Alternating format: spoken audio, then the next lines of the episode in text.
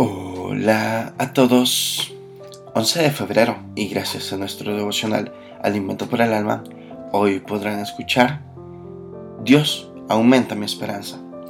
Lectura sugerida es el Salmo capítulo 73 del verso 2 hasta el 8. Nos dice su verso 28. Puesto en cuanto a mí el acercarme a Dios el bien, pues en Jehová el Señor mi esperanza para cantar todas tus obras. Podría decirse que la vida de los seres humanos en la Tierra está dividida en dos grandes grupos.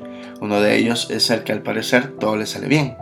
Tienen negocios, gozan de buena vida, el dinero les alcanza para todo, se ven llenos de mucha prosperidad y salud. En el otro estamos muchos de aquellos a los cuales la vida no nos ha sonreído mucho.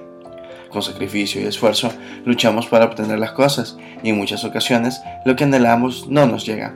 Hay momentos en los que hasta llegamos a sentir envidia de aquellos a los que aparentemente todo les sale bien. Sin embargo, hay una gran realidad en todo este asunto. Ni los que tienen todo son sumamente felices, ni los que luchamos por conseguir lo poco que tenemos somos infelices.